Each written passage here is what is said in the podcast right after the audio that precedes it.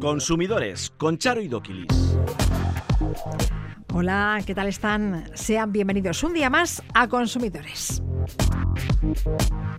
El gobierno prepara un nuevo sistema de cálculo del precio regulado de la luz. ¿Tiene la TUR la tarifa regulada de gas natural? Si no es así, puede estar pagando tres y hasta cuatro veces más. Alerta en Seat Cupra León. Falla la rejilla de separación del maletero con los asientos. Un mismo producto de farmacia puede variar su precio hasta en un 40% en función del establecimiento elegido para comprarlo. Limpieza, orden y felicidad. Pequeños trucos para solucionar grandes desastres de la mano de Bego, la ordenatriz. Estos son algunos de los temas que abordamos a continuación en Consumidores. Don't change your hat. Don't change your love. Cause I like the way things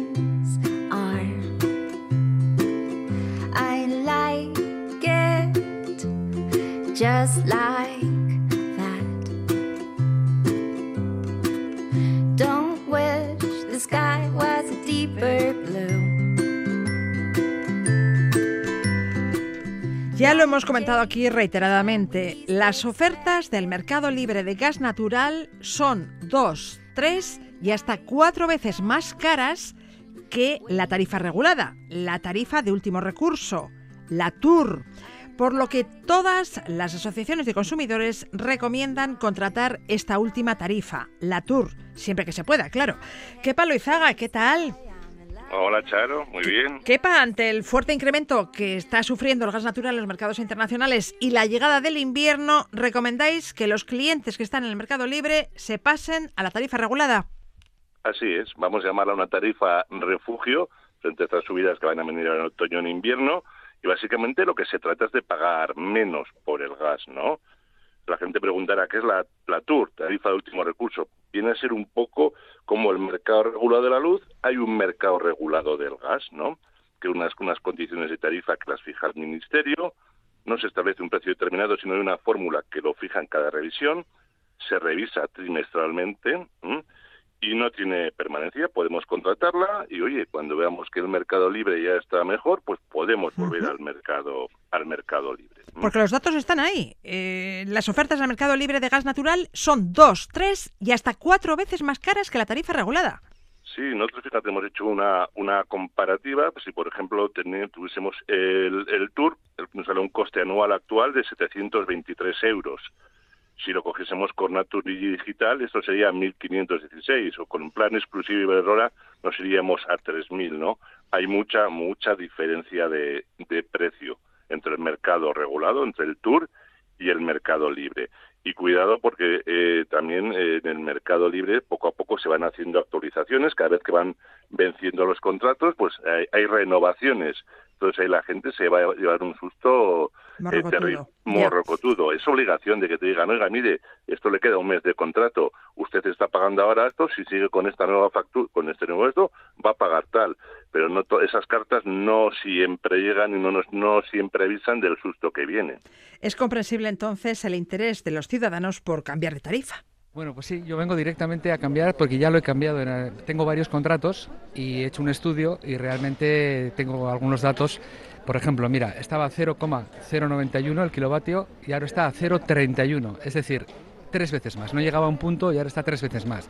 porque el año pasado me venían facturas viviendo sola de 700 euros y no con, con el gas a 19, entonces necesito cambiarme. Kepa, eh, ¿cómo sé si estoy en el mercado libre o tengo la tarifa regulada? Pues mira, básicamente solo hay cuatro compañías que dan la tarifa regulada, el grupo Naturgy, Endesa, Iberdrola y Total. ¿m? Solo ellos pueden darlas, ¿no? Y básicamente te pondrá Tour o te pondrá RL1, RL2 o RL3. Hay que fijarse en la factura. Exactamente, RL1 si tienes un consumo anual hasta 5.000, RL2 si vas entre 5.000 y 15.000 y el RL3 pues entre 15.000 y 50.000. Esto ya son pues lo que tiene una casa sola, pues agua caliente, calefacción y un consumo pues muy muy elevado. La gran mayoría de los particulares están entre 5.000 y los 15.000 kilovatios eh, al año. Bien, estoy en el mercado libre. ¿Qué debo hacer para contratar la TUR, la tarifa regulada? Pues básicamente llamar a tu propia compañía y decirle que, que, te, quieres cambiar. Puedes contactar a la oficina por teléfono, por la web o muchas veces tienen oficinas a pie de calle de manera presencial, ¿no? Y en un plazo máximo de tres semanas deben ofrecernos ya ese, ese eh, suministro con la tarifa Tour. Pero Kepa, no todos pueden pasarse a la tarifa regulada. Los consumidores que disponen de calefacción de gas natural centralizada no pueden refugiarse en la Tour.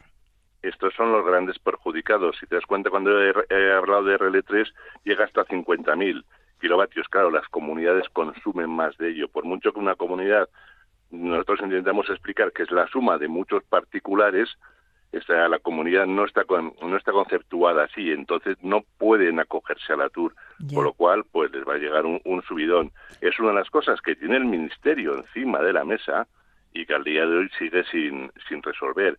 ¿Y qué va a llevar esto? Pues ante la subida a, pues a, lo loco de, de, los precios para, para las comunidades, pues o limitaciones horarias o intentar poner la calefacción pues en noviembre en vez de en octubre y va a generar muchos problemas a nivel de, de, gastos en comunidades, en posibles impagos, en malas relaciones con vecinos. Yo creo que el gobierno debería apoyar a las comunidades que tienen este tipo de... No debería, es que por así decir, eh, está no, no privilegiando, si se está dando un trato normal a los consumidores, pero estas comunidades lógicamente los está perjudicando de, manera muy importante. El gas eh, está por las nubes, es una evidencia. Bueno, pero la luz también está por las nubes, el gasoil está por las nubes y hasta la leña y los pellets. Estos también han subido muchísimo. El pasado mes el gobierno rebajaba temporalmente el IVA de la leña y los pellets del 21 al 5%. ¿Qué han hecho algunas empresas? Han subido los precios antes de la aplicación de la rebaja del impuesto. No son poco listas, ¿eh? No, no, es que aquí el más listo fabrica relojes de madera y encima funcionan. Fíjate, básicamente, el problema de todo esto es claro, el gobierno avisa que, oye, mira, voy a bajar el, el IVA del 21 al 5 en gas, pellets, leña, bueno, pues como, como medida de apoyo a los consumidores, ¿no? Pero claro, esto entra en vigor el 1 de octubre.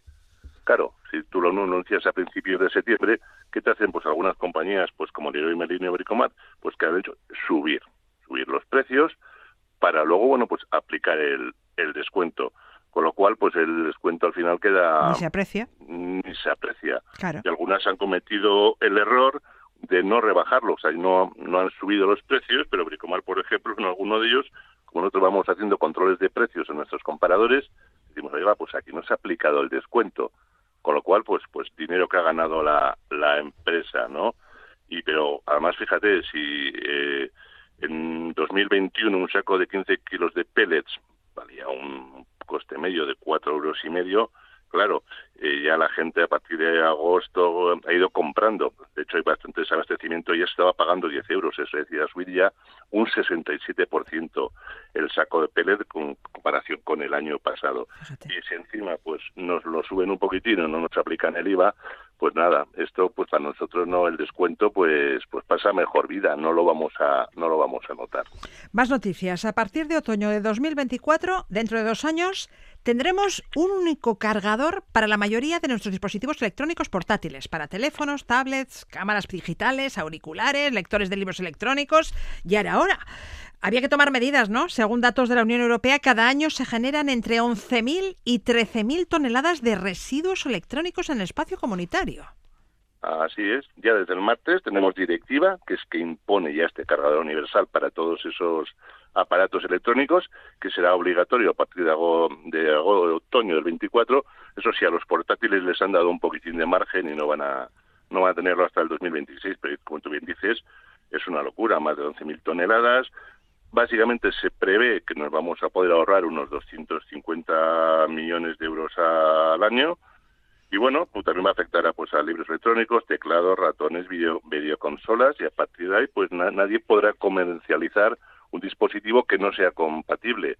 En su día había más de 30 modelos de cargadores, ya desde la Unión Europea lo empezó a rebajar, de 30 bajó a 3 y ahora pues todos a una o los señores de la manzanita no están muy contentos. Pero ojo, los de las señores de la manzanita sí es cierto que lo tienen para sus portátiles, ¿eh? Lo único que van a tener que readaptar son los iPhone, el iPad, el iPod y, y todo ese tipo de cuestiones. Bueno, pues a partir de otoño de 2024 tendremos un solo cargador para todo. Y acabamos con una alerta. Se nos informa de que se ha detectado en los SEAT León y Cupra León un fallo en la rejilla que separa el maletero de los asientos. Y claro, en caso de accidente, los objetos almacenados en el maletero podrían salir despedidos hacia adelante, ¿no? Así es, lo has, explicado muy bien. Esto llega desde Alemania con los sistemas de alerta rápida de productos peligrosos y básicamente podría afectar a unos 30.000 vehículos comercializados en España, si todas las versiones de, de Seat León fabricadas entre el 2020 y el 22 y las de Cupra entre el 20 y el 22 de julio estuviesen afectadas. Lógicamente, Seat y Cupra tienen que ponerse en contacto pues con todos los propietarios, resolver el problema de forma gratuita y lo antes posible, pero pasa muchas veces, claro, eh, aquí hay un mercado de segunda mano, entonces si nosotros lo hemos comprado de segunda mano, pues probablemente pues la, la casa Seat o Cupra no tenga nuestros datos como propietarios actuales. Así que aquí lo que recomendamos es pues, llamar al servicio de atención al cliente para que nos digan si nuestro vehículo, en el caso de estos de Seat, Cu- eh, Seat y el Cupra León, están afectados y si eso, pues que nos den hora para, para Ya. solucionarlo. No cuesta nada preguntar al servicio de atención al cliente de la marca si nuestro coche está entre los afectados. ¿Qué palo y zagas? Eso jurídico de la OCU en Euskadi. Gracias por la información. Buen fin de semana. Igualmente a todos, un saludo.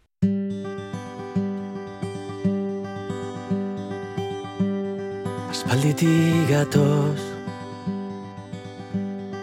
Urrunera goaz Aspalditik gatoz Baina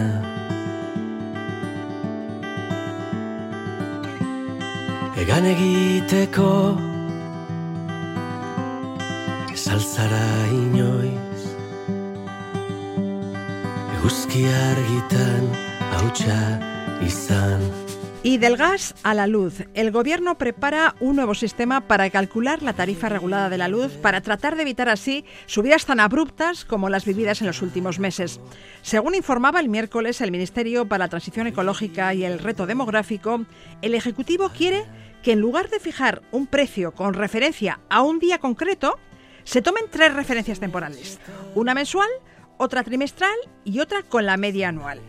Y será esta última media, la media anual, la que más pese para así dar estabilidad a los precios y suavizar las oscilaciones. Rubén Sánchez, secretario general de Facua, ¿qué opinas de este nuevo método para calcular el precio de la tarifa regulada de la luz? ¿Qué tal? Muy Pues bueno, buenas. realmente lo que plantea el gobierno es que haya menos volatilidad, es decir, que los precios varíen menos, que no haya una oscilación tan grande, pero eso no nos da una garantía de que sean menos caros, que es lo que más nos importa a los consumidores.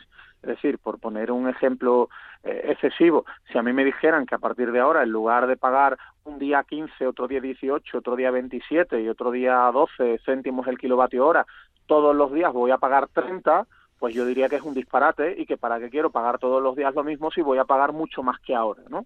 La medida del gobierno no significa necesariamente que vayamos a pagar todos los días más que ahora, pero tampoco garantiza resolver el problema, es decir, no garantiza que los precios van a ser bastante más baratos, no garantiza una bajada sustancial de los precios, con lo cual es claramente insuficiente. Es un maquillaje de esa fórmula malévola que sufrimos en toda Europa, basada en una subasta marginalista, donde cada compañía, cada generadora de electricidad puja un precio, pero al final se compra la energía al precio de la más cara que ha entrado en la puja. Ya, vosotros exigís que el gobierno plantee a la comisión un cambio en el sistema de fijación del precio de la luz, que no es de recibo que se pague la energía más barata al precio de las más caras. Ya que se le ha puesto un tope al gas, ¿por qué no se le pone un tope a la hidroeléctrica, por ejemplo, que se ha estado aprovechando de la coyuntura para inflar también desproporcionadamente sus precios en el último periodo, como nunca había hecho, ¿no? Porque a cada energía no se la retribuye a un precio proporcional al coste real de dicha energía y no cometemos el disparate de pagarle a las renovables al precio de, de las energías más caras o el del tope del gas. Eh, es que la subasta es maliciosa, la subasta provoca perjuicios, es como si vas a un supermercado y tuvieras que pagar el chopet al precio del jamón serrano. No tiene ningún sentido, no tiene ninguna justificación. Y pedís también que el gobierno extienda el bono social a todos los consumidores, salvo a los de las rentas más altas. Bueno, es una medida que nosotros planteamos y llevamos meses planteando como coyuntural, es decir, vivimos una carestía como nunca se ha dado, vemos, vemos a unas grandes eléctricas que se están forrando, eh, con estas subidas y creemos que el gobierno tiene cobertura legal, una directiva europea del año 2013 que le permitiría que cualquier familia pudiera considerarse consumidora vulnerable y con ello se le aplicara un bono social que podría ser distinto al de ahora, pero podría ser un bono social especial de manera coyuntural para casi todo el mundo, menos para los ricos, podríamos decir. Y a las eléctricas eh, les pedís transparencia y cumplimiento de la ley. Son muchas las quejas dirigidas a las eléctricas. Es uno de los sectores que más reclamaciones aglutina, como bien saben. Para abordar los principales problemas, irregularidades y fraudes que sufren los consumidores con las eléctricas, habéis lanzado el podcast ¿Qué pasa con la luz? ¿Qué nos vais a contar en ¿Qué pasa con la luz? Bueno, pues intentamos contar de todo, todas las irregularidades que se pueden producir en las facturas, en las ofertas, cómo entender la factura, hasta donde es posible que un ser humano entienda la factura, por lo mal que está diseñada últimamente, sobre todo porque el gobierno actual la ha, la, digamos que la ha estropeado un poquito más de lo que ya lo estaba y es menos transparente que antes, pero bueno, todos los elementos que creemos que a un consumidor le interesan para intentar recortar lo que paga y para intentar que no le que no le defrauden y si le defrauden saber cómo defenderse, pues todo eso se va contando en cada episodio de qué pasa con la luz, que está presentado por dos por dos actores, Alfonso Sánchez y Alberto López, los compadres, que bueno, fueron protagonistas de ocho apellidos vascos, han protagonizado la trilogía El mundo es nuestro, y de una forma amena, e intentamos que divertida, van contando eh, esas anomalías, fraudes, engaños que cometen las eléctricas. Cada jueves estamos estrenando un nuevo episodio, así que bueno, es una nueva forma de intentar ayudar a la gente. En el primer episodio nos alertabais sobre las trampas de las tarifas planas. Se suelen vender con la idea de que te dan tranquilidad, porque sabes lo que vas a pagar de luz en el próximo año y demás. Y en un contexto del que todas las tarifas son caras, es posible que muchos consumidores piensen, bueno, es el menos malo. Pero no es así. Desde Facua lo tienen claro, es otra forma de engaño, de reliar, vamos. Primero porque es posible que con una tarifa plana pagues todos los meses un importe muy superior a la de un contrato donde abonas exactamente los kilovatios horas que consumas.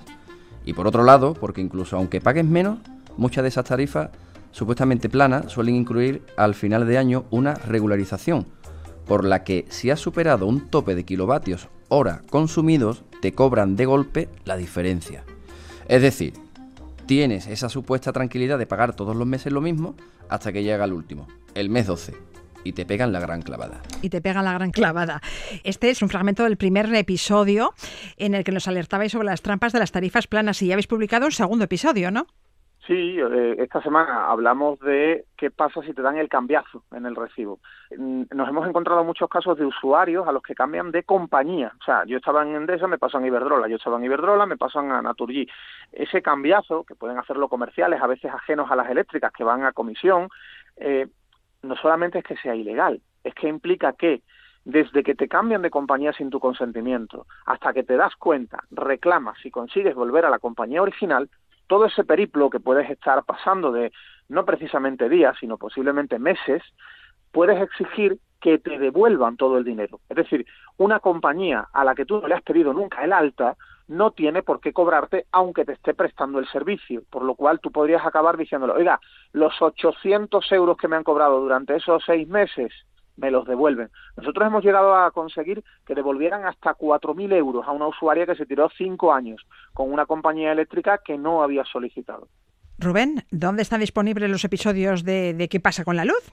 Bueno, tenemos una web, facua.org barra qué pasa con la luz. Ahí tenemos enlace a todas las plataformas de podcast, pero en cualquier caso, basta con buscar qué pasa con la luz en cualquier plataforma, en YouTube, en Evox, en Amazon Music, en Google eh, Podcast, en Apple Podcast, para, para localizarlo. Rubén Sánchez, secretario general de Facua, mil gracias. A vosotros, un abrazo.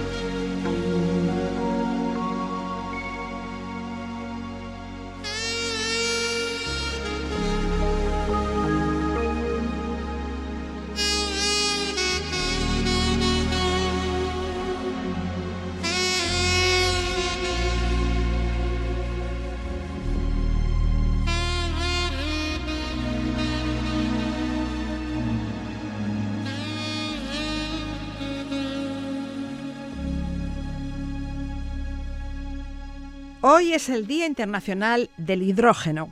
Actualmente el 80% de la energía que utilizamos en el mundo no es eléctrica y se produce principalmente mediante fósiles como el petróleo, el gas natural y el carbón. El cambio climático y la carestía de estos fósiles hace que la transición energética sea imprescindible y el hidrógeno puede ser un actor relevante que aporte soluciones. El problema es que no siempre proviene de fuentes renovables. De hecho, hoy en día para su obtención se suelen utilizar combustibles fósiles que emiten CO2 en el proceso. Hablamos de las aplicaciones y rentabilidad del hidrógeno con Marcos Rupérez, consultor de proyectos de ingeniería relacionados con el hidrógeno y colaborador de OBS Business School. Marcos, ¿qué tal? Hola, ¿qué tal? ¿Cómo estás? Es ligero, almacenable y emite agua como único residuo. ¿El hidrógeno es la energía del futuro? Bueno, el hidrógeno, primero hay que aclarar que tampoco es una energía, el hidrógeno es una forma de almacenar energía, es como la energía eléctrica, ¿no? que no es una energía primaria que obtenemos de ningún sitio, sino que es una manera en la que la sociedad transmitimos la energía. Bueno, pues el hidrógeno sería lo mismo, ¿no? Se podría generar con electricidad y utilizarlo en, en aplicaciones como un combustible. ¿Qué usos, qué aplicaciones tiene el hidrógeno? Bueno, a, día de hoy, porque habría que distinguir las aplicaciones que tenía en el pasado eh, y las que va a tener en el futuro, ¿vale? A día de hoy, el, creo que el 3%, el 2, el 2 y pico por ciento del consumo mundial de energía ya es hidrógeno, eh, lo que pasa es que es hidrógeno de origen fósil, no verde, y ese hidrógeno se utiliza hoy en día para hacer amoníaco, para hacer metanol eh, y para hacer combustibles, para hidrogenar combustibles fósiles. ¿Qué quiere decir esto? Bueno, pues el amoníaco se utiliza para hacer fertilizantes, el metanol se utiliza para hacer plásticos, bueno, pues hoy en día el hidrógeno se usa para eso. Y en el futuro se plantea que se pueda usar como combustible también para vehículos, camiones, barcos, aviones. ¿Aviones? Eh, ¿Podrían los aviones volar con hidrógeno verde? Eh, de hecho, es de las pocas opciones que existen eh, para los aviones actualmente, porque un avión eléctrico es prácticamente imposible de hacer. Y más allá de su uso en la industria y el transporte, ¿nos serviría para generar calor? ¿Calentaremos nuestras casas con hidrógeno en el futuro? Bueno, sirve para generar calor, eh, en tanto y cuanto es un gas combustible, igual que es el gas natural. Eh, ¿Calentaremos nuestras casas con hidrógeno? Yo creo que no. Aunque o poder si se puede, se pueden hacer calderas de hidrógeno para viviendas.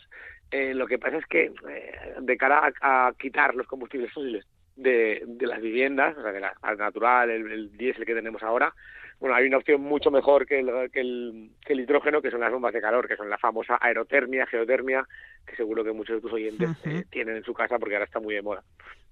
El hidrógeno será el combustible del futuro siempre que sea verde, que su obtención provenga de fuentes renovables. En la actualidad, ¿cómo obtenemos el hidrógeno? El hidrógeno al final es una molécula y, es una, parte constitutiva, o sea, una parte que, que, está dentro de los combustibles fósiles. Entonces, actualmente lo obtenemos, por así decirlo, partiendo gas natural en sus componentes básicos, que son carbón y hidrógeno. Emitimos CO2 en el proceso de generar ese hidrógeno partiendo de gas natural. Eh, eso, es, hoy en día. Y en el futuro se plantea que se genere verde, verde, bueno, verde, el hidrógeno es transparente siempre. se plantea que el origen sea verde, se llama verde, porque se plantea que se genere sin emitir CO2.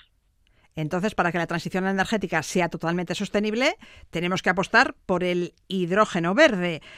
Pero hoy por hoy, mm, como decías, la tasa de producción de hidrógeno proveniente de electrólisis por energías renovables es muy, muy, muy baja. Es prácticamente inexistente. O sea, eh, pues no sé, no, sé el dato ahora mismo, pero igual un 1% de todo el hidrógeno que se sale en el mundo es por electrólisis y quizá me estoy pasando. Eh, entonces, ahora mismo la senda o el, la descarbonización de la economía en a hidrógeno que se habla es por un lado ese, pues, esos, esos fertilizantes, esos plásticos que se hacen con hidrógeno, eh, convertir ese hidrógeno fósil en hidrógeno verde y luego además generar extra de hidrógeno para aplicaciones como son las como son las como pueden ser los, los automóviles, los camiones, los, los aviones, eh, y, generando hidrógeno extra para también quitar consumos que son directamente fósiles hoy en día. Ya, pues hagámoslo. ¿Qué dificultades tenemos para ello? ¿Los costes de producción? ¿El hidrógeno verde hoy por hoy no es rentable? a ver, eh, la rentabilidad es muy relativa hoy en día por una simple razón, porque la rentabilidad es cómo está una tecnología con respecto a su competencia, ¿no? Entonces, hoy en día la competencia del hidrógeno principal es el gas natural y no está para nada barato, como todos sabemos. Entonces, eh, hoy en día sí es rentable el hidrógeno verde.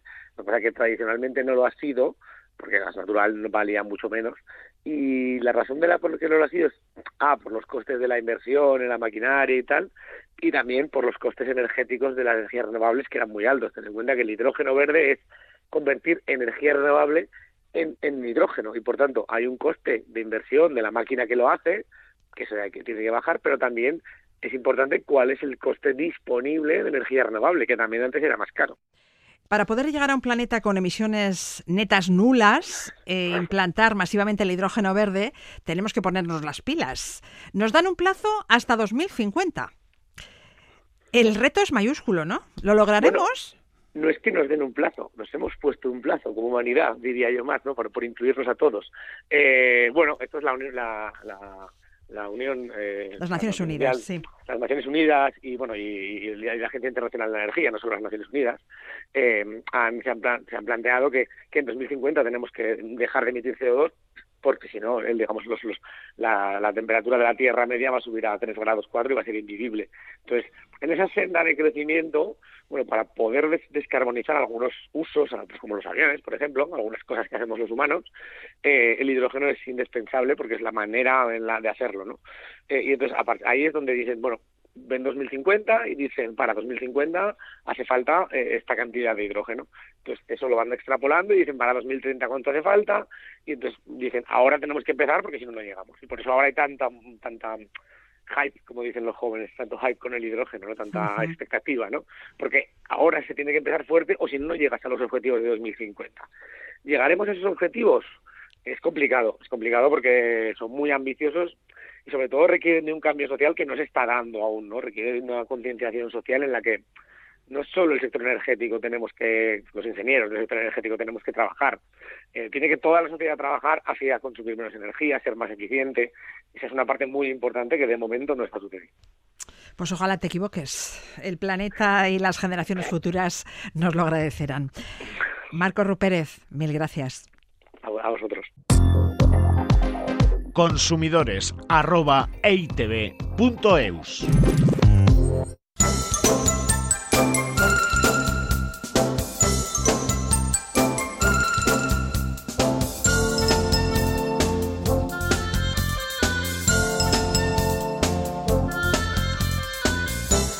¿Recuerdan esta sintonía?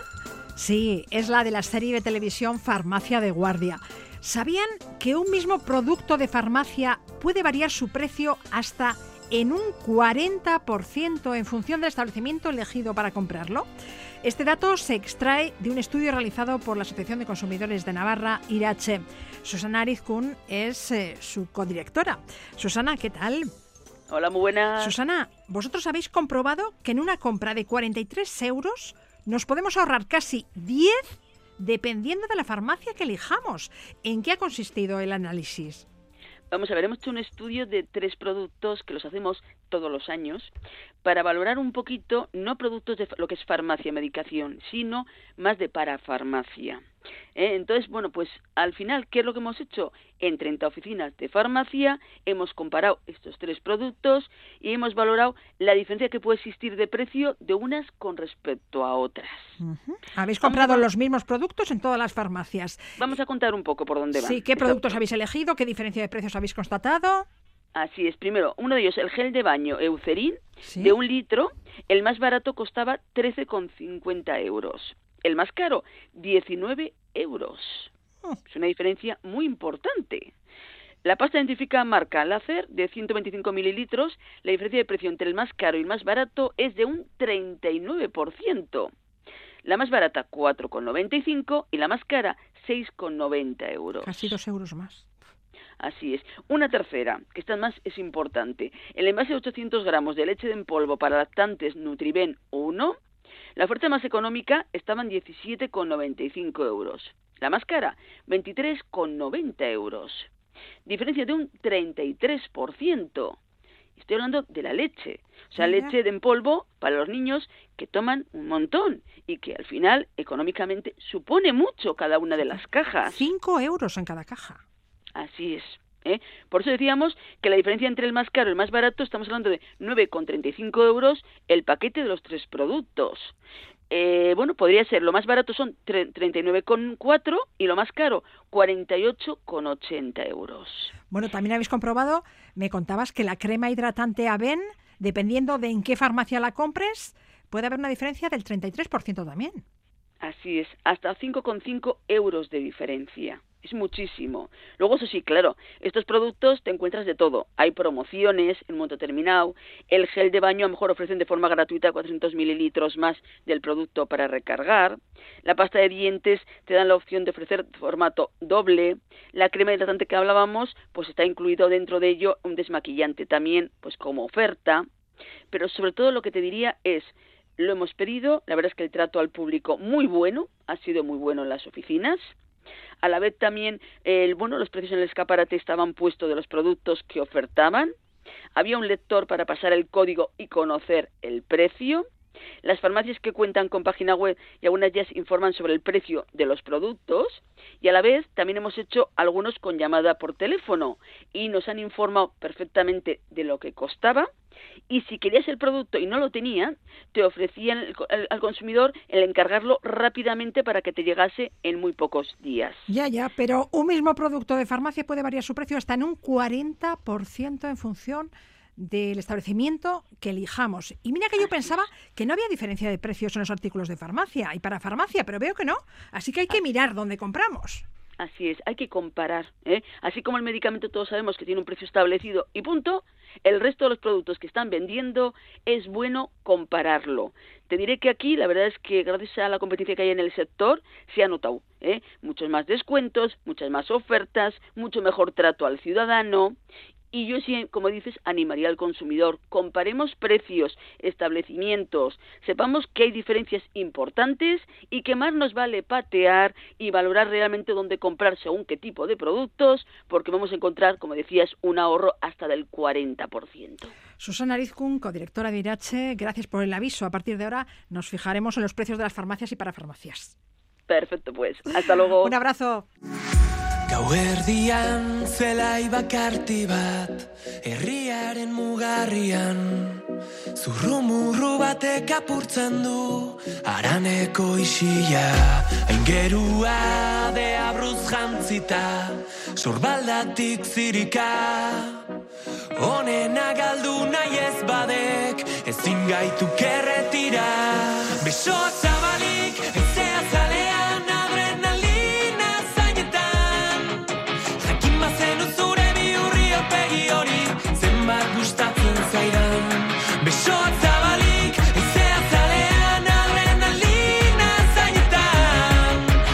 Consumovide ha iniciado una campaña para concienciar a las empresas de los beneficios del sistema arbitral de consumo y aumentar el número de adhesiones empresariales a él.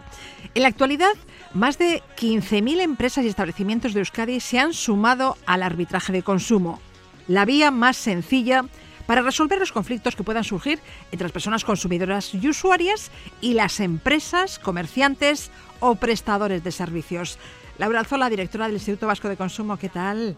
Hola, ¿qué tal? Hola Laura, el arbitraje de consumo es un servicio público, extrajudicial, sencillo, rápido, gratuito y con efectos vinculantes. Supongamos que yo tengo un problema con un comercio adherido al sistema arbitral de consumo y no nos ponemos de acuerdo. Podemos acudir en ese caso al arbitraje, ¿no? Así es. Eh, en primer lugar, tendrías que rellenar un impreso de solicitud de arbitraje y presentarlo eh, o bien en Consumovide, en alguna de las OMICs o en alguna de las asociaciones de personas consu- consumidoras o directamente en la Junta Arbitral. Eh, si la empresa con la que ha surgido el conflicto está adherida al sistema arbitral, se va a intentar una mediación entre las dos partes para llegar a un acuerdo. Eh, si no se consigue mm, un acuerdo, eh, se realiza una audiencia o una reunión que puede ser eh, presencial o telemática. Y, y en esta reunión ambas partes se expresan ante el colegio arbitral qué solicitan y, y qué pruebas tienen o qué alegan, ¿no? Eh, una vez celebrada esta reunión, el órgano arbitral dicta una decisión que se llama laudo, eh, con la que se resuelve la controversia que se ha planteado. Esa decisión es de obligado cumplimiento. Así es, es de obligado cumplimiento. eh, se trata de el, el arbitraje es un procedimiento voluntario, pero tiene un carácter vinculante y ejecutivo. Es decir, una vez que se ha aceptado voluntariamente someterse al arbitraje, eh, la decisión que se tome será de obligado cumplimiento para ambas partes y tiene el mismo efecto que una sentencia judicial. Y todo esto ocurre en 90 días desde que se admite la solicitud de arbitraje. Así es, el laudo debe dictarse en el plazo máximo de 90 días y, como decía, es de obligado cumplimiento para las dos partes. Y además es absolutamente gratis. Así es, el arbitraje de consumo es, como decías antes, una alternativa a la vía judicial eh, más rápida, eficaz y gratuita. Pero claro, para ello los comercios y empresas de servicios deben estar adheridos al sistema arbitral. En esta campaña, ¿cuántas empresas vais a visitar para informarles de las bondades de este sistema? Bueno, en la campaña que ya se está llevando a, a cabo eh, se van a visitar más de mil empresas y establecimientos de toda Euskadi eh, para informarles sobre el funcionamiento y beneficios del arbitraje y, claro, invitarles a que se adhieran. Yo, consumidora, ¿cómo identifico los establecimientos adheridos al Servicio Vasco de Arbitraje?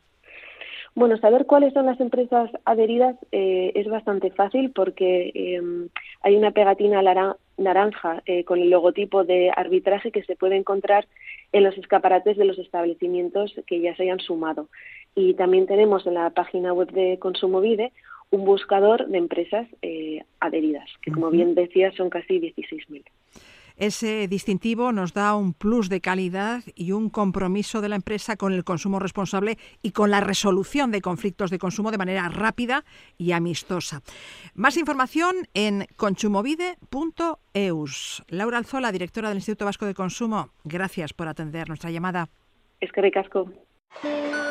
Amaya me ha dicho que un día estuvo bastante perdida. Le he dicho eso nunca se pasa. Me ha pasado su single por WhatsApp. Hoy Paula me ha dicho que un día también se sintió incomprendida. Después hemos estado de guasa, bailando tuerca en la terraza. Y es que parece mentira que a todos nos cueste la vida. Pero de repente hay un día que gritas: ¡Joder, qué alegría! Hemos amanecido contentas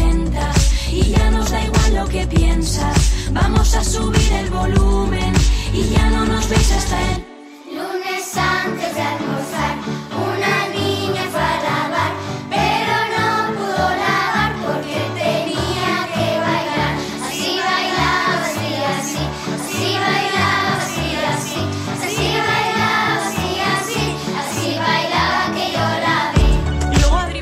Recibe más de mil consultas al día en su cuenta de Instagram.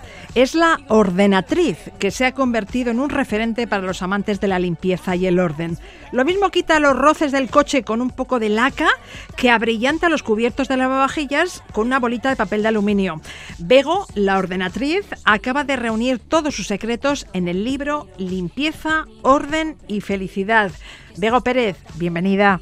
Muchas gracias. Bego, limpieza, orden y felicidad. Sí. ¿El orden y la limpieza dan la felicidad? Bueno, eh, más que nada es mm, lo que yo he querido poner en este libro es, eh, aparte de ser un libro de consulta de manchas, pero sobre todo eh, es para ordenar cosas materiales y, al final mm, se ordena la cabeza. Y si ordenamos la cabeza, pri- sabemos priorizar en lo que queremos y lo que queremos alcanzar. Y eso pues nos lleva claramente a una felicidad eh, buscada. Tú de orden sabes mucho. No en vano eres organizadora profesional. ¿Existe esa profesión? ¿La gente te contrata para que ordenes su casa? Sí, sí, sí, sí. Bueno, es que en España eh, se ve como muy moderno el tema, pero di que en Estados Unidos ya lleva 40 años esta profesión Ah. tranquilamente. O sea que... Luego que- somos muy desordenados. Mm, No, todo lo contrario. En España tenemos una cultura que es- somos bastante ordenados. De hecho, diré que el, el que me contrata es ordenado. Otra cosa es que pensemos en el proceso en el que estamos en ese momento y a lo mejor en ese momento estamos desordenados, pero no es que lo seamos. O sea, esto nos tenemos que hablar un poquito mejor. Muchas veces es como soy un desastre, es que tal y bueno, sí, yo misma lo digo, de hecho lo cuento en el libro, pero pero no, mm, vamos ahí avanzando y, y vamos buscando soluciones y ya está. Y si somos desordenados es porque tenemos demasiadas cosas, ¿no? Muchas veces eh, tener muchas cosas dificulta ser ordenado, efectivamente. No, no es lo mismo mm, eh, tener cinco camisetas que 50, ¿no? Porque además no las voy a ver todas, no me las voy a poner, eh, a lo mejor efectivamente tiene una mancha que no he sabido quitar, pero por pena lo dejo. Entonces esto tiene mucho que ver con el pasado, presente y futuro. Parece una tontería, pero cuando yo agradezco la existencia de una cosa y ya no me sirve, me desprendo de ella, me da igual. perdón, que sea donando, que sea vendiendo o que sea tirando, porque ya ha acabado su función. Pero si esa camiseta en cuestión ya ha tenido su etapa en la vida y yo lo agradezco, cuando yo me acuerde de ella me acordaré de lo bueno y que me sirvió y, y que estaba a mi servicio y no yo ahí pegada con el corazón, ¿no? A la camiseta. Bueno, hay muchos que no tiran nada y otros tiran sin pensárselo dos veces. Menuda mancha, esto no se quita. Lo tiro y compro otro. Tú aconsejas que antes de tirar atrevámonos a probar trucos para limpiar esa mancha. El no ya lo tenemos. Efectivamente. Esto, bueno, es mitad mm, valorar lo que nos costó la prenda o el valor sentimental que le pongamos, ¿no? No, no es lo mismo un mantel de, de esa abuela queridísima que ya no está a, a un mantel que puedo comprar pasado mañana y que además me ha costado 10 euros. O sea, no es lo mismo. Entonces tenemos que valorar primero ese valor pero sobre todo yo veía las cosas como más fáciles si ese mantel me ha costado 10 euros y tiene una manchaza y no la consigo quitar y ya he empleado tres lavadoras, pues a lo mejor me estoy dejando más dinero que en el mantel en cuestión. Sí, pues sí. oye, Me van a costar más las cintas que el manto. sí. Efectivamente, entonces a veces pues sí es verdad que, oye, pues es que me gusta y además solo tiene un año en mi casa y pues mira, como ya lo tengo y no lo puedo utilizar, voy a probar, que me lo cargo, no pasa nada, que Ujú. funciona, mira qué alegría. Bueno, y tú de manchas sabes muchísimo. ¿De dónde sacas los trucos? Pues mira, ha sido una mezcla de todo. Eh, bueno, es que yo eh, iba a decir trabajo en presente, pero mm, la verdad es que ya no mucho, porque estoy en redes y con el libro y eso, eh, pero un, un- un estudio de reformas e interiorismo con mi marido y parece que no, pero estar ahí te da mm, saber mucho sobre materiales y la duración y el mantenimiento y todo. Eso por un lado. Luego, claro, tengo siete hijos, pues en fin, pues son pues igual, perdón de la palabra, igual de guarros que todos. y entonces, y sí es verdad que a mí me compensaba que heredaran unos a, a otros, y claro, Claro. no podían heredar con esa mancha, ¿no? Y, y luego, pues ya viene la, la pandemia y no puedo salir a organizar a casas, claro, porque estábamos todos encerrados en casa.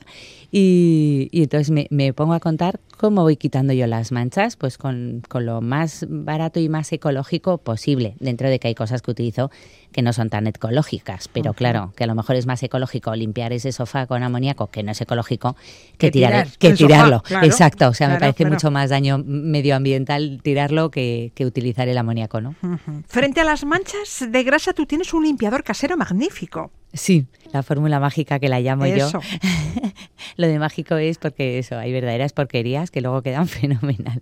Como por ejemplo un asiento de coche, que tampoco se puede meter en la lavadora. Pues mira, consiste en medio litro de agua caliente. Caliente, ¿por qué? Porque le voy a echar dos cucharitas rasas pequeñas de jabón en escamas o jabón casero rallado. O sea, que la gente no diga, ¿qué es eso del jabón en escamas? Pues usamos el jabón casero de, de toda la vida. ¿El de trozo? Sí, Eso sí. es, eso, dos cucharitas pequeñas. Esto es importante porque el jabón ya digo que pesa mucho y deja mucho resto. Y ese resto puede parecernos manchado. Bueno, y lo es. Y luego 50, 60, mm, así, mililitros de amoníaco. El amoníaco cualquiera. O sea, me da igual que con detergente, sin detergente, da igual. Porque el amoníaco tiene un poder desengrasante muy bueno. Y esto igual, he intentado mm, como reducir un poquito porque es verdad que huele mal. Bueno, a mí me resulta desagradable. Y, mm, pero necesitamos muchas veces esa fuerza desengrasante. Entonces, aunque parezca muy potente esta fórmula, eh, o sea, es un buen desengrasante, pero no significa que sea especialmente agresiva. O sea, no, no, no se suele cargar las cosas. Agua caliente, amoníaco y jabón en escamas. Sí. La verdad es que en mi casa no falta el amoníaco. Mm, diluido lo utilizo para limpiar los azulejos, los cuellos de las americanas Muy y hasta bien. para limpiar los jerseys de lana. Sí. He hecho un chorrito de amoníaco. Muy bien, muy bien hecho. Sí, sí, sí. Y además, bueno, porque tiene un, un mito ahí en, en malo que la gente se cree que daña la prenda, o sea, que como que destiñe, tipo lejía. Y no, para nada. O sea, el, el amoníaco en ese sentido es inocuo. En otros muchos no, claramente. ¿Qué otros productos de limpieza son indispensables para ti? Pues mira, esta pregunta es un poco difícil, pero te diré pues bicarbonato, vinagre, eh, percarbonato. El percarbonato yo creo que mucha gente no sabía de ¿El su perborato? Percarbonato. Percarbonato, no perborato es- otra sustancia química que sí es peligrosa. El percarbonato no. Eh, no es tan peligroso, bueno, ni es peligroso, es como el bicarbonato a ese nivel, vaya. Bien. Eh, el vinagre, lo he dicho, agua, por supuesto. Bueno, unas buenas bayetas de microfibra. Yo creo que esto la gente tampoco lo sabía, cómo trabaja muy bien la bayeta de microfibra a mi favor, con esa capacidad electrostática, solo con agua, con lo cual me quito muchos productos de limpieza. Y mm, eso está muy bien. No sé si... Ah, la laca, la laca, la, famosa laca. Claro. La laca, yo la utilizo para quitar la tinta de boli de las prendas. Muy bien. Pero tú también la usas para los rayazos del coche, ¿no? Sí, ¿Cómo? Sí, sí, sí. Esto, mira, esto yo no lo sabía, ¿eh? porque tampoco me puedo poner mm, yo aquí todas las medallas, porque no sería cierto. Esto fue una amiga mía que me dijo, oye, Bego, mira, pues me ha dado por probar. Dice, se ha movido la columna contra mí, me cuenta. De, de primeras, ya me río mucho, claro, y digo, Sí. sí, sí, esas columnas que se mueven no puede ser. Me dice, se ha movido contra mí, y dice, no sabes cómo he dejado el coche y tal. Y, y he pensado, pues voy a darle laca, porque igual que quita un desteñido y eso, ¿no? Un, un boli, un rotulador, eh, eh, le voy a dar con laca. Le dio, bueno, y veo la foto y digo, esto lo tengo que probar yo, porque efectivamente a mí también se me había movido un coche, ¿no? Entonces me voy y lo pruebo. Bueno, de tal manera que me quedo sin probar, digo, ya, ya no puedo grabarlo porque no lo grabé eso. Y, y Y basta con efectivamente- aplicar laca. Laca. La laca, eh, o sea, en el fondo aquí estamos trabajando el aerosol. El aerosol es lo que funciona bien. Entonces, cuando yo me pongo a ver este tema de, de cómo quitar manchas con aerosol, pues me parece que lo más inocuo es la laca. Mucho más que un insecticida que tiene veneno o, con, o un limpiasuelos, a lo mejor, que es mucho más oleoso, pero en realidad es el aerosol el que trabaja.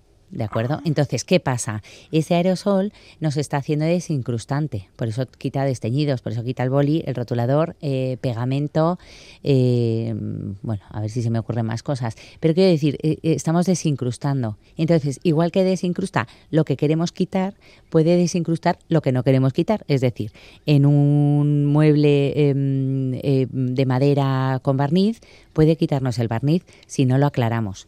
Entonces, le- eh, la laca, como es hidrosoluble, lo aclaramos con agua inmediatamente, o si es una prenda que vamos a meter en la lavadora, la metemos en ese momento en la lavadora, para que no siga actuando y nos quite no solo el boli o el rotu, sino el color de la prenda en cuestión. Y también tenemos que actuar así en el coche. Aplicamos la Claro. laca y a continuación aclaramos. Efectivamente, una Ujú. bayetita bien con agua Bien, para, bien, bien. para asegurarnos quitar la laca. ¿Y qué utilidad tienen el bicarbonato y el vinagre? Pues mira, tiene muchas propiedades. Eh, uniendo este ácido con la base, ácido vinagre claramente, y la base es el bicarbonato, hace una reacción que puede limpiar y puede quitar olores. Y esto también es muy interesante porque muchas veces no sabemos cómo quitar el olor de, pues no sé, de un aparato de cocina, de una botella o de un lo que sea. Y según nos cuentas, la mezcla de bicarbonato con vinagre es también un remedio ideal para acabar con la grasa más incrustada. Sí, esto igual, eh, efectivamente, tema horno, ollas, las ollas quemadas, eso que de repente se han pegado las lentejas, ¿no? Que es un horror ese, ese mogollón y dices, ya tiro la olla. Pues no tirarla, por favor, sino que aquí con paciencia, entonces echamos bicarbonato y vinagre y al, y al día siguiente seguramente, por ejemplo, hablando de la olla quemada con, con el alimento en cuestión, se hace como eh, o sea, queda fatal hablarlo así, pero bueno, un engrudo, que, pero que, que, que se quita, se desprende muy fácilmente. Eso lo, lo rascamos con una pala de madera y, y lo tiramos y si queda todavía algún resto, lo dejamos, volvemos a hacer la mezcla y lo dejamos 12 horas más. Si ya queremos más eh, acción eh, que, que retire eso, calentamos un poquito el vinagre. Eh, un poquito, por eso, como es una olla, pues lo calentamos y, y está fenomenal. Bueno, y si no es una olla y lo tenemos que meter, pues lo calentamos en otro sitio y lo, y lo ponemos en cuestión. ¿Y el agua oxigenada? Y el agua oxigenada, que también es muy baratita, pues mira, nos quita olores de un armario a lo mejor que huele a humedad. Mm, nos quita olores de, mm, pues por ejemplo, eh, el coche, ese coche que de repente ha vomitado el niño y no sabes cómo tal, pues pasar una valleta en agua oxigenada. Luego, bueno, la nevera, que ha habido mucha gente este verano, ya, ya parece que se nos ha pasado y ya hace mucho del verano, pero a la- la gente, a- gente que se le ha ido la luz, pues ha tenido ese problemón, ¿no? Que, que- que luego encontrarte con ese olor de esa nevera apagada es tremendo. Entonces, eh, pasar y limpiar, bueno, primero con jabón normal, el lavavajillas de siempre, neutro, eh, que tenemos todos en casa normalmente, y mm, lo limpiamos. Y luego pasamos con una valleta empapada en agua oxigenada. Y esa valleta la dejamos. Que el olor es muy fuerte, dejamos varias valletas. ¿Qué hace esa valleta con agua oxigenada? Absorbe el mal olor. Y lo bueno es que no deja otro olor distinto, o sea, no enmascara, lo quita. Entonces me parece un trucazo. De verdad. Más sobre trucos para solventar pequeños o grandes desastres en limpieza, orden y felicidad. Bego Pérez, la ordenatriz, mil gracias por atendernos. Muchísimas gracias a vosotros.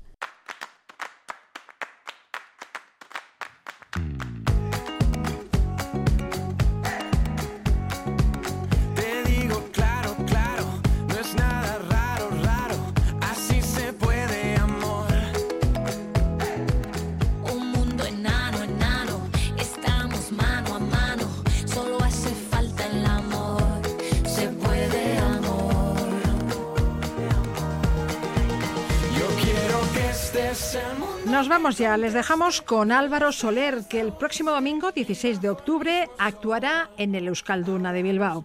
Disfruten del fin de semana. La torna a estrearte Ondo y San.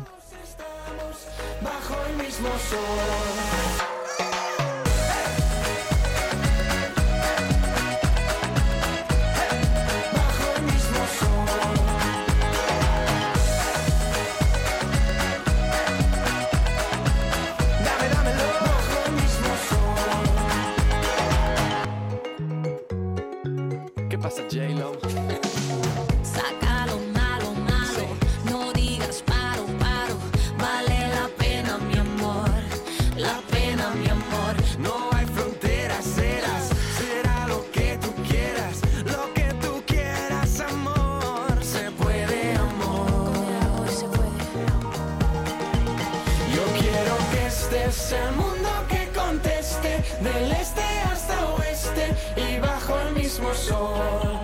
Ahora nos vamos y juntos